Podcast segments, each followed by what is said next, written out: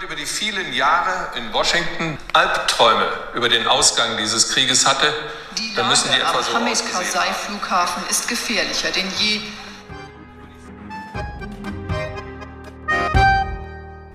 Wenn man die Nachrichten hört, da wird einem irgendwie so richtig bewusst, dass die Dinge, die im Tango so oft besungen worden sind und die dazu geführt haben, dass der Tango sich in Argentinien entwickelt hat, nämlich die Entwurzelung, das Geflohensein, die Sehnsucht nach der Heimat und all diese Dinge, dass das selten aktueller war als heute. Geht's dir auch so, Dieter? Ja, das eine war vor über 100 Jahren und jetzt haben wir die Situation eigentlich in vielen Bereichen wieder. Und damals war ja der, der Tango hat sich entwickelt aus dieser Traurigkeit, aus dieser Melancholie und die haben das anscheinend versucht, damals auch damit zu verarbeiten. Ja, vielleicht wäre das ja heute auch ein Weg für manche, die Dinge zu verarbeiten, die sie erlebt haben, die sie vielleicht auch zu uns bringen, wenn sie vor Bürgerkrieg oder Naturkatastrophen oder ja, totalitären Regimen fliehen. Ja, ich sehe jetzt auch nichts Neues, was sich hier entwickeln würde. Ne? Vielleicht müsste man wieder auch für solche Situationen bisschen den altgedienten melancholischen Tango ein bisschen ausgraben. Also ich kenne jemanden, der findet, dass das eine richtig gute Idee sein könnte. Und zwar ist es der evangelische Pfarrer Hans Mörter, der in Köln seit 2003 ja so ziemlich regelmäßig einmal im Jahr eine Tangomesse hält.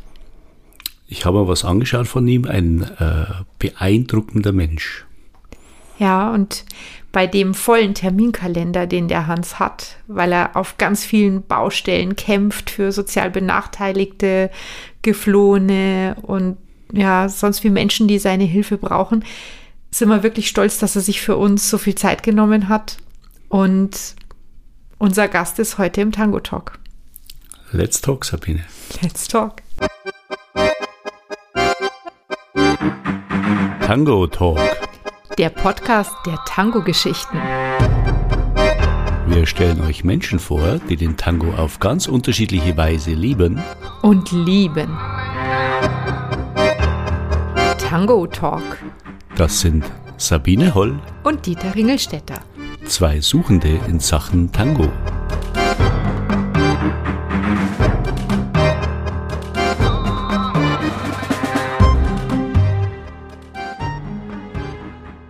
Ja, dann begrüße ich dich erstmal ganz herzlich, Hans Mörter. Du bist der Rockstar unter den äh, evangelischen Priestern im Rheinland. So hat dich ein junger Hausbesetzer genannt, dem du geholfen hast, weil du Das total stimmt. viel in der Stadt unterwegs bist und ja, die Belange der, aller sozial Schwachen und Menschen in Schwierigkeiten zu deinen eigenen machst. Und wir freuen Ja, uns ich sehr. ein Kämpfer. Ja, wir freuen uns sehr, dass du dir heute die Zeit nimmst, Gerne, mit uns ein bisschen im Tango Talk zu sprechen. Herzlich willkommen. Ja, hallo Sabine.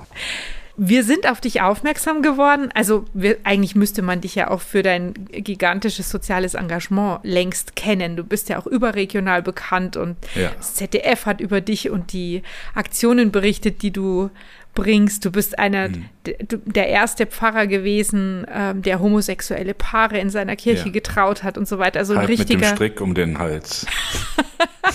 ein richtiger Rebell eigentlich viel mehr als, als ein Pfarrer. Ja, Pirat. Ich kann fechten. Aber ich bin tatsächlich erst auf dich aufmerksam geworden über die Tango-Messen, die du hältst. Hm. Seit 2003, glaube ich, machst du das, ja? Ich zähle es gar nicht, aber schon seit langer Zeit, ja.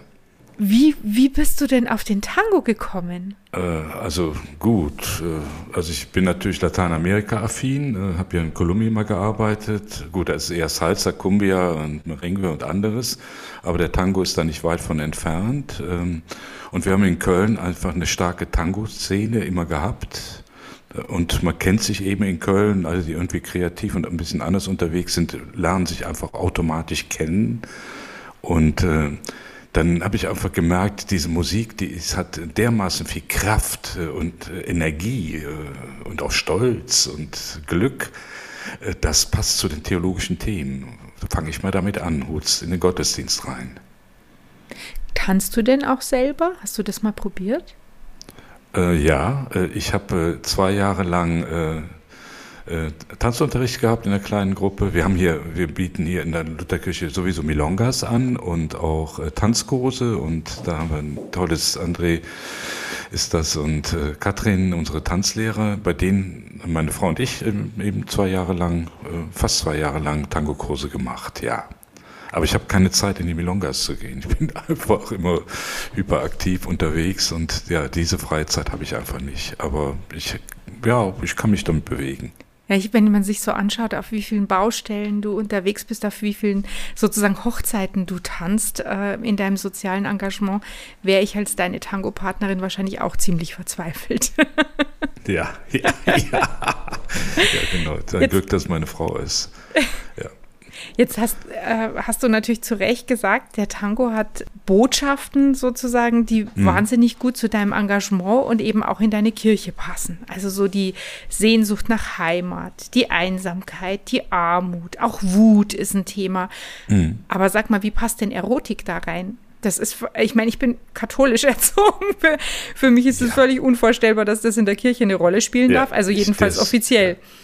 Deswegen bin ich so froh, dass ich evangelisch bin, anders als Jörg Becker das singt, äh, unser Kabarettist. Ne? Ähm, ich sage immer, ähm, die Katholiken, die haben ähm, die Mutter Gottes, die Maria, und beten sie an, und äh, die Protestanten lieben die Marias lieber leibhaftig. Also äh, irgendwie, ähm, na sagen wir so, offiziell hat äh, evangelische Kirche, ist sie auch eher na, nicht gerade sehr sinnenfreudig. Ne? Mhm. Und bei den meisten Gemeinden würde ich einfach sagen, ist die Erotik, Erotik irgendwie ein Fremdkörper. Ich habe einen Freund von mir, der ist Geschäftsführer von Facts and Fiction. Das ist eine ziemlich bekannte bundesdeutsche äh, Agentur, die, ja. äh, wie heißt das, äh, die zum Beispiel Weltmessen machen, Expo und was weiß ich, Bundespräsidentenfest, also, also sehr, sehr große Sachen.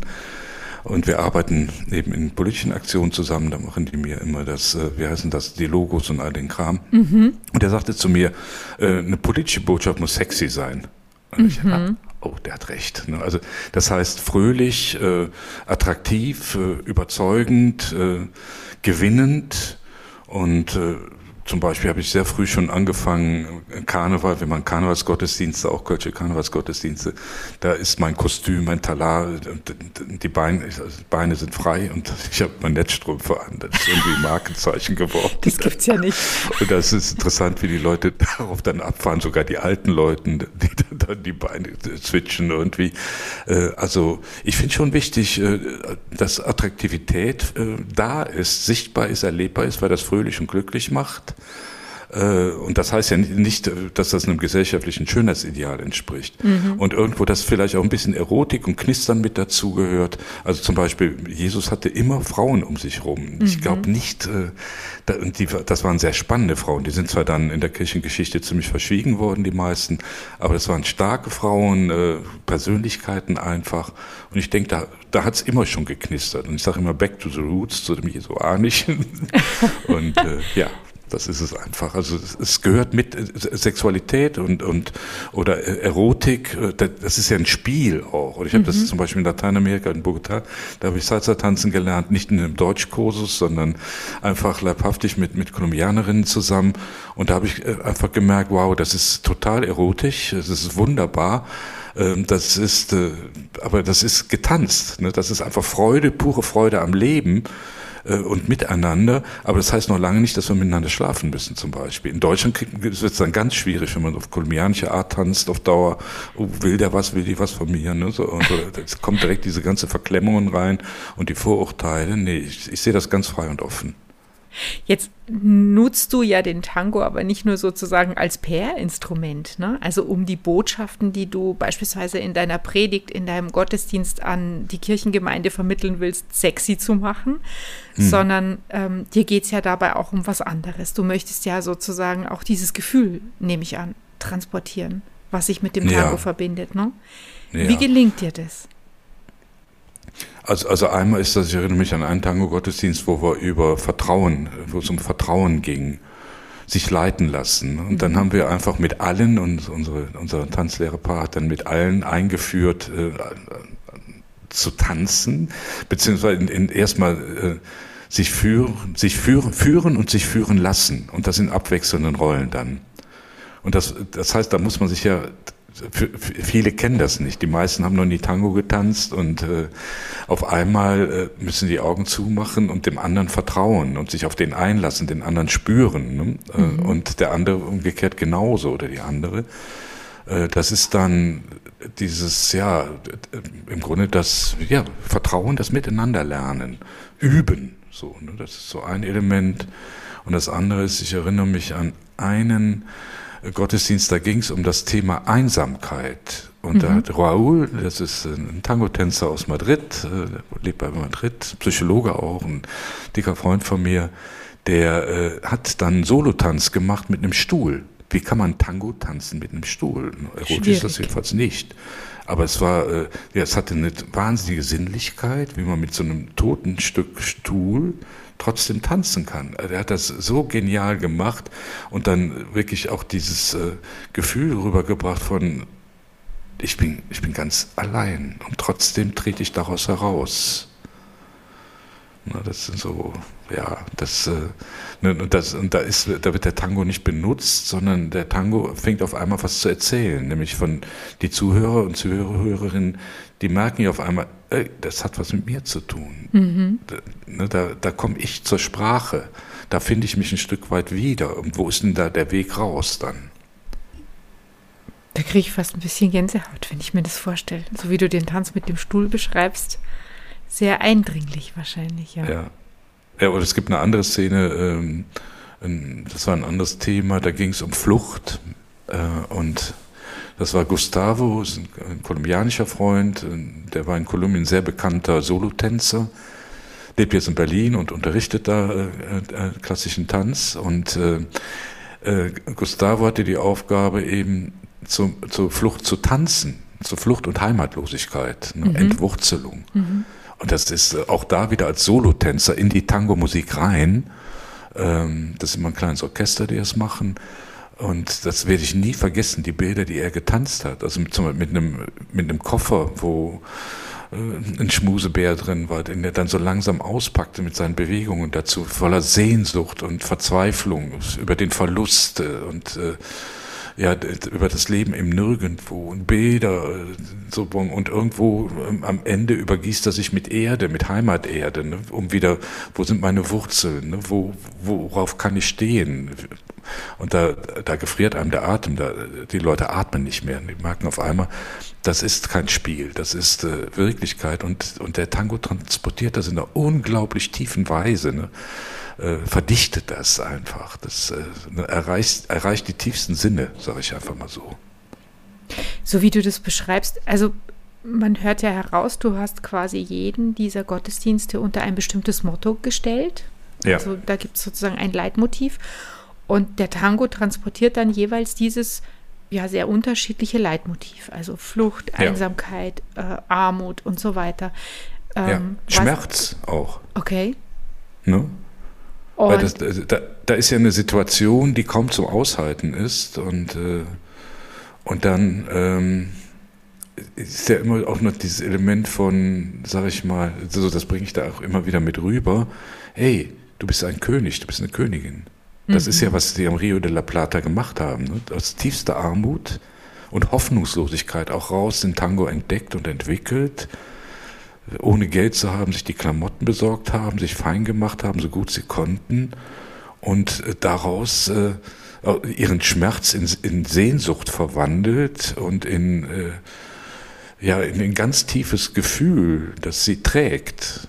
Jetzt ist es ja so, dass die Musik, die zu dieser Zeit entstanden ist, die auch die in den Texten sozusagen diese Geschichten erzählt, ne, von diesen Auswanderern, deren Sehnsüchte mhm. sich nicht erfüllt haben und die all diese Emotionen damals durchlebt haben, dass die heute von vielen nicht mehr als zeitgemäß empfunden werden. Da wird auch in Argentinien selber gibt es ja jetzt viele junge Musiker, Orchester, die den Tango versuchen neu zu interpretieren, mit, Mhm. mit ja, teilweise mit eigenen Kompositionen auch und mit ganz anderen Texten.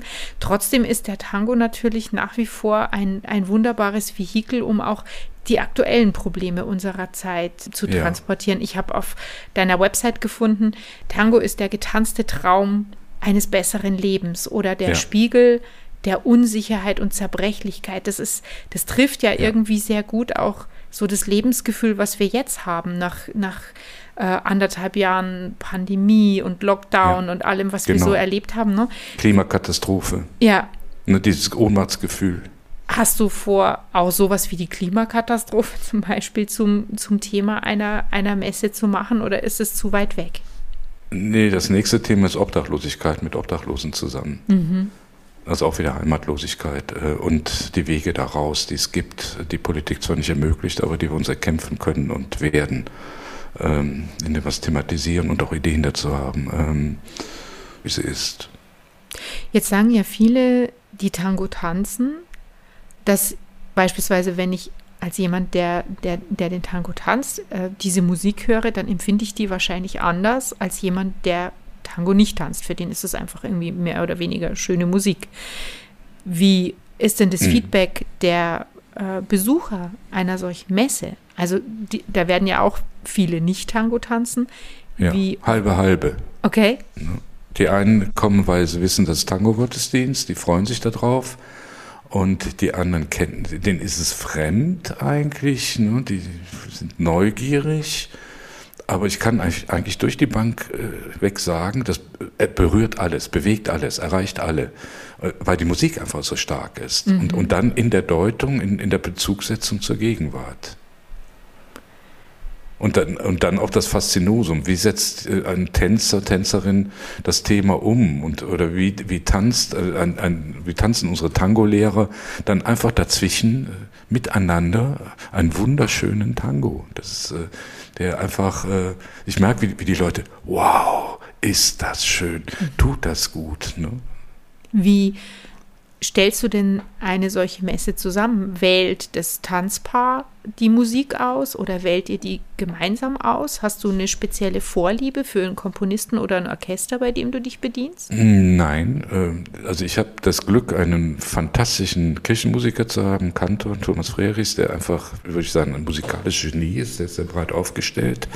Nicht, also nicht so der klassische Kirchenmusiker, sehr abenteuerlustig und äh, einfach äh, ja, weit gebildet und der sich darauf einlässt und immer wieder neu ein, Orchester zusammenstellt dafür. Und das Glück ist eben wirklich, dass wir in Köln fantastische Musiker und Musikerinnen haben und dass es immer ganz leicht ist, dann da Verbündete zu finden, die dann da mitmachen. Und, äh, und, der über, und ich sage ihm das Thema an und er überlegt dann immer, so was passt dann dazu. Und genauso bei den Tänzerinnen, das so, das sind, das sind in der Regel Tanzlehrerinnen, ne, die, die wir fragen. Das ist eine befreundeten Tanzschule oder eben unsere Tan Tanzlehrer André und Katrin, die, die klassisch Tango tanzen. Dann aber eben von den Beispielen, die ich erzählt habe, immer wieder auch Solotänzer, also klassische Solotänzer, die aber auch eine größere Bandbreite haben als nur die Klassik, aber die die klassische Ausbildung haben und die dann solo ein Thema interpretieren in die Tango-Musik rein. Erlebst du es auch, dass die Besucher deiner Messe da so inspiriert sind, dass die sagen, ich will das weitermachen, wo kann ich das, wo Ja. kann ich das lernen? Ja, das gibt's immer wieder. Ne, die einen sagen, boah, das schaffe ich nicht. Und dann sage ich mir, doch, das schaffst du, probier's mal aus. Da fängt es wieder ein Anfängerkurs. Das, also wir haben, wir, haben, wir haben eine ganze Reihe Leute quasi im besten Sinne zum Tango missioniert. Das ist äh, echt herrlich. Ein Missionar Also bei- in bei- Sachen Tango. Die Leute merken auf einmal, das hat was mit meinem Leben zu tun. Und Ja. da kann ich mich auch mit ausdrücken. Ne? Ja. Ja, es ist, es ist interessant, weil äh, wir, wir haben ja irgendwo, wir ziehen da ja am selben Strang. Ne? Wir haben, der Dieter und ich haben diesen Podcast mal aus der Taufe gehoben, weil wir gesagt haben, wir würden so gerne uns wünschen, dass mehr Menschen damit in Berührung kommen und ja. ja. erleben, wie schön das ist und was einem das gibt. Und unsere Gesprächspartner haben dann eben auch sowas erzählt, wie ich es bei dir gelesen habe. Du hast in einer Predigt mal gesagt, die Menschen hatten nichts. Die Würde wurde ihnen genommen und dann begannen mhm. sie zu tanzen und mit dem Tango holten sie sich zurück, was sie waren. Ganz genau. Der, der, der, der Schmerz löst sich auf. Ne? Ja, ja, und man bekommt eine neue Wahrnehmung für sich selbst. Ja, und so ein Eintauchen in, in eine andere Weite, die da ist, äh, mit der ich gar nicht mehr gerechnet habe, die ich aber auf einmal erlebe und spüre. Und daraus entsteht äh, eine neue Kraft. Ja, und ganz toll finde ich, dass ich gelesen habe, dass die Evangelische Kirche Deutschlands deine Tango-Messen als Beispiel guter Praxis gewürdigt hat. Also, dass du ja, ja, obwohl du so ein Rebell bist, ja an der Stelle ja. noch nicht mal gegen den Strom schwimmst, sondern so eine ja. traditionelle Institution, wie die, wie die evangelische Kirche ja trotzdem ist, da voll hinter dir steht und sagt, das finden wir super, das könnten mehr so machen. Ja, das wäre schön, genau, würde ich auch viel, ich würde da auch beraten. Äh, aber das Schöne ist, es gibt in Hannover auch schon lange Tango-Gottesdienst. Ich mhm. weiß nicht, ob es im Augenblick noch gibt. Da macht den, habe ich auch kennengelernt. Wir haben uns da einfach auch mal ausgetauscht und, und zusammen Tango-Gottesdienst bei einem Kirchentag hier in Köln gemacht, das auch wunderbar war. Es gibt in Dortmund, in Dortmund gibt es auch äh, zwei Frauen, zwei Kolleginnen, die Tango machen. Ah, nee, die machen ich weiß gar nicht, ob sie Tango-Gottesdienst machen. Auf jeden Fall wird in der Kirche Tango getanzt, das weiß ich. Und Tango-Gottesdienst gibt es in Hannover. Aber wir sind nicht viele, aber immerhin, wir sind ein paar. Kannst du dich noch erinnern an deine erste Begegnung mit dem Tango? Wann du das das erste Mal bewusst wahrgenommen hast und dir gedacht hast, das ist schön, das möchte ich lernen? Ja, oder? ich glaube, das war, das war äh, eine CD von Gardel. Äh, weil Gardel ist ja in Kolumbien tödlich verunglückt, abgestürzt. Also über Kolumbien habe ich Gardel entdeckt, gehört. Das ist bestimmt 30 Jahre her und äh, der hat mich sofort gefangen und fasziniert. Und dann habe ich irgendwann mal die Geschichte gelesen. Das waren so langsame Annäherungen, ne, so irgendwo. Und dann irgendwann kam das hier auf. Äh, nee, das ist gewachsen, ist einfach gewachsen. Und ich irgendwann sagte, ey, äh, da ist, äh, das ist nicht einfach nur Musik, das ist pures Leben, das ist Energie, das äh, das ist eine Sprache, ne? Äh, eben diese archaische Sprache. Das ist spannend, das ist abenteuerlich. Ja, das hole ich in den Gottesdienst rein. Und dann gleichzeitig auch natürlich zu sagen, so, dann muss ich jetzt aber auch mal langsam lernen, wie es denn geht. Ne? Hattest du da gleich eine Idee, wie du das machen möchtest? Oder ist das Konzept, wie du es jetzt beschrieben hast, mit dem Motto und Musik, der, der Kantor unterstützt dich dabei, das Stück auszuwählen, nee. du hast jemand, der das tänzerisch interpretiert. War das von Anfang das, an so oder hat sich das auch entwickelt? Nee. Nee, ich nenne, was ich hier mache, nenne ich prozessuale Kirche. Also das heißt ständige Weiterentwicklung. Mhm. Es gibt nicht das Konzept, das für immer und ewig gilt. Ne? Oder so muss es für immer und ewig sein. Das ist das Problem von Kirche, das ist das Meinen, das ist ein Fehler. Ähm, also die Veränderung ist wichtig oder das Spüren, was jetzt dran ist. Das, das fing an mit dem erstmal den Tango zu entdecken. Also mhm. die Verbindung von, von theologischen oder geistigen, spirituellen Inhalten und Menschsein und dem Tango. Das erstmal zu übersetzen, ne? also zu verstehen, was war die Situation am Rio de Plata, als es anfing.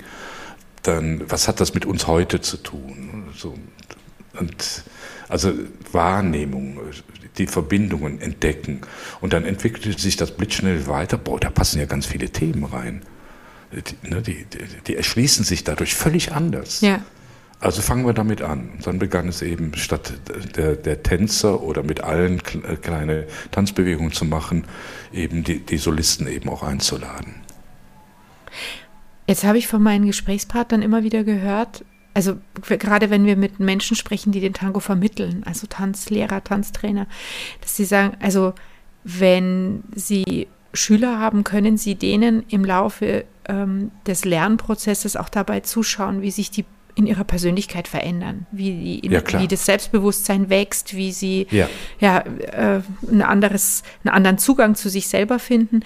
Ja. Wäre für dich denn vorstellbar, den Tango auch in anderen Bereichen deiner Gemeinde oder deiner kirchlichen Arbeit einzusetzen? Ich denke jetzt an sowas wie, weiß ich nicht, Ju Arbeit mit Jugendlichen zum Beispiel, die irgendwie, ähm, die man von der Straße holt, ne? die man irgendwie für Dinge begeistern möchte, dass sie neue Interessen entdecken oder so. Oder ist es zu speziell? das, ich kann mir das sehr gut vorstellen, dass zum Beispiel mit, mit äh, Flüchtlingen zu machen, mit Geflüchteten, die hier bei uns sind, äh, weil die alle fast durch die Bank weg traumatisiert sind und es kaum behandelt und wahrgenommen wird, um mit der Verzweiflung umzugehen und der, ja, der Entwurzelung eben auch und dem, wer bin ich? Und die haben hier ganz viel Erniedrigung erfahren, Folter und die Frauenvergewaltigung massenweise. Ähm, da bringst du mich auf eine gute Idee. Ich habe da ehrlich gesagt noch nicht dran gedacht, aber das kann ich mir sehr gut vorstellen, da, äh, da ranzugehen, ja.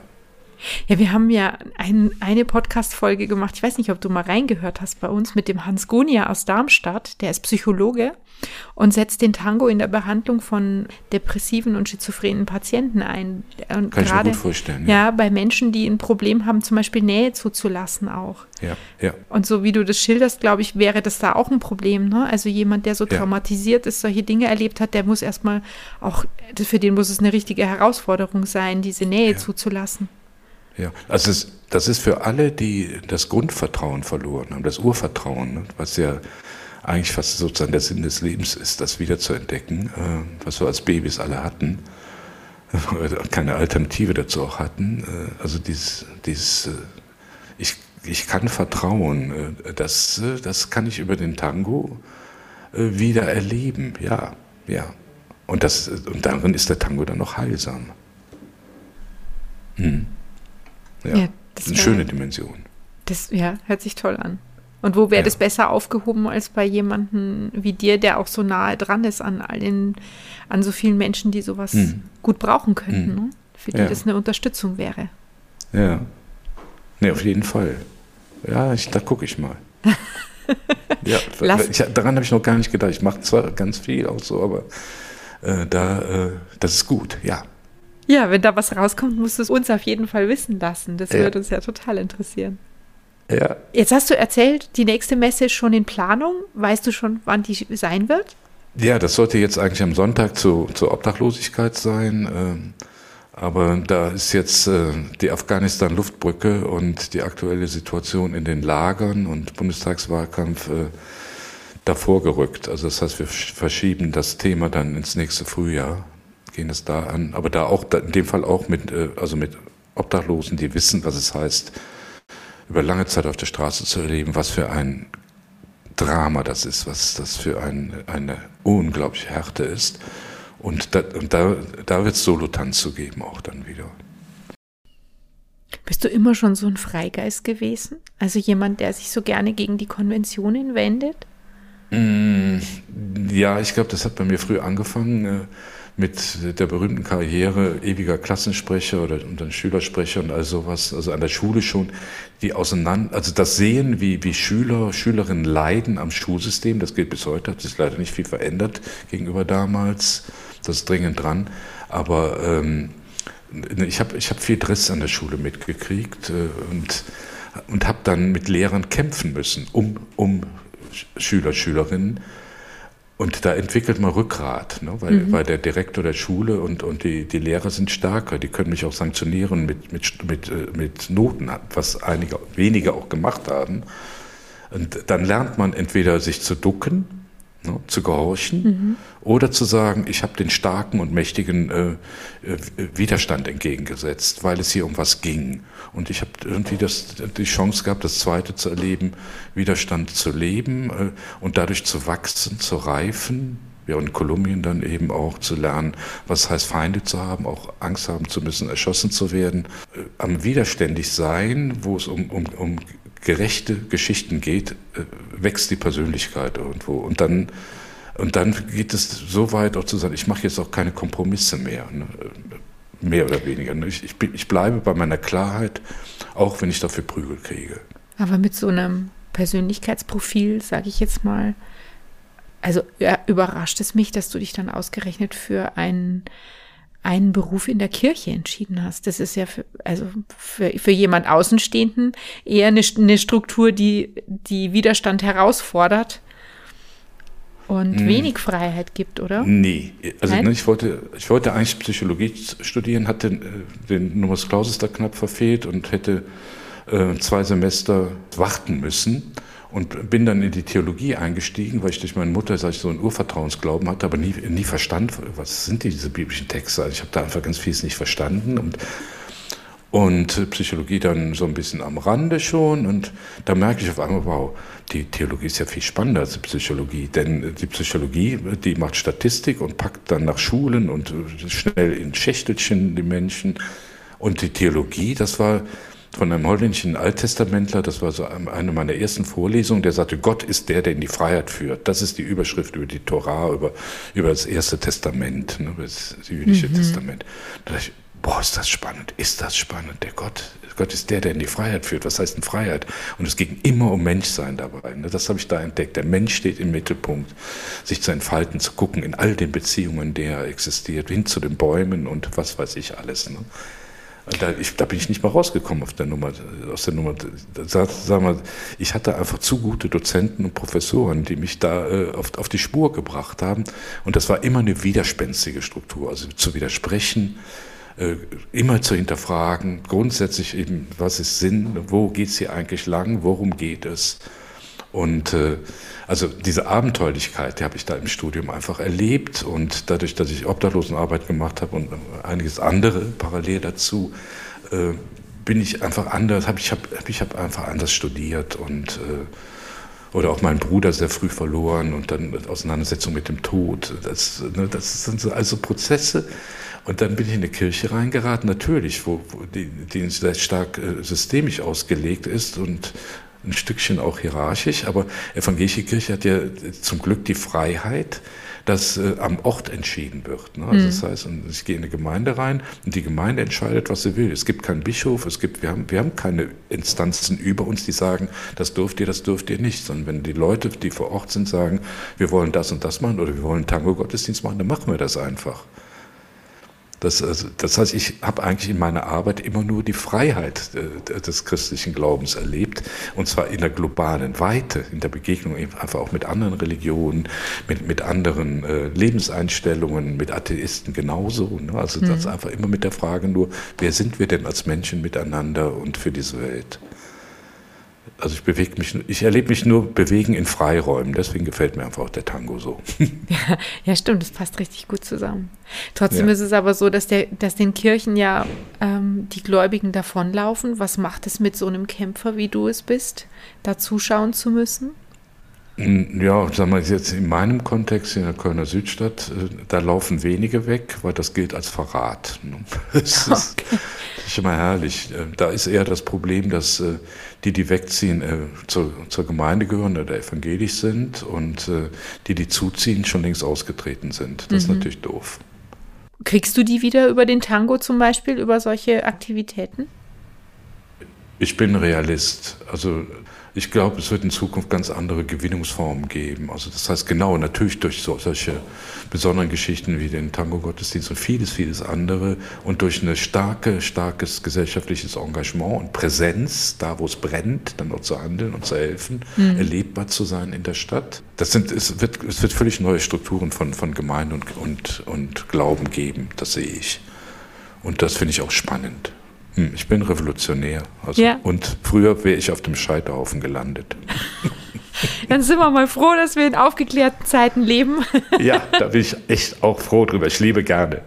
Und du uns erhalten geblieben bist und hoffentlich auch noch sehr lange erhalten bleibst. Also, dass dein, ja, dein Konzept hier aufgeht und du die Menschen erreichst, das sieht man ja am besten an dem Eingangszitat, ne? dass ein junger äh, Mann mit, was weiß ich, äh, Anfang 20 dich als Rockstar bezeichnet. Ja, der Robin. Ja.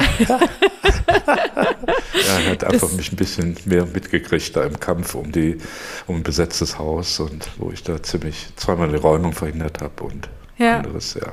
Ja, aber das zeigt ja, wie nah du an den Leuten dran bist und dass du sie mit, mit deiner Art Nächstenliebe und Engagement vorzuleben voll erreichst. Ja, und, und, und das Ganze in einem Miteinander. Ne? Ja. Und du machst uns vor, wie es geht. Du bist auf jeden ja. Fall ein, ein, du bist ein echtes Vorbild. Ja, danke, Sabine. Ja. ja, ich, wir sind echt stolz drauf, dass du dir für uns Zeit genommen hast. Und ich danke dir. Ich finde das auch faszinierend, einfach so über den Tango zu reden und zu gucken, den von allen möglichen Seiten zu entdecken. Und genau wie du erzählt hast, ja von der, von der heilsamen Dimension. Ja des Therapeuten. Fantastisch, ja. Ja, und du hast wieder eine weitere Dimension hinzugefügt und dafür danken Schön. wir dir ganz herzlich. Es war echt ein ja. sehr, sehr interessantes und offenes Gespräch und wir wünschen dir weiterhin viel Kraft und gutes Gelingen und offene Spenderherzen, damit du deine wertvolle Arbeit ja. weiterführen kannst. Und den Termin im Frühjahr zur Tango-Messe, den streichen wir uns heute schon rot im Kalender an. Vielleicht sehen wir uns in Köln. Sage ich rechtzeitig vorher Bescheid, wenn er steht. Ja. Sehr gerne. Super. Lieber Hans, vielen Dank. Ja, gerne, Sabine. Nee, Sabine hat mir große Freude gemacht. Hans, alles Gute, ne? Bis dann. Tschö. Das war Tango Talk, der Podcast der Tango-Geschichten von Sabine Holl und Dieter Ringelstetter. Wenn ihr mehr von uns hören wollt, abonniert uns. Und besucht uns auf Facebook oder unter www.tango-talk.de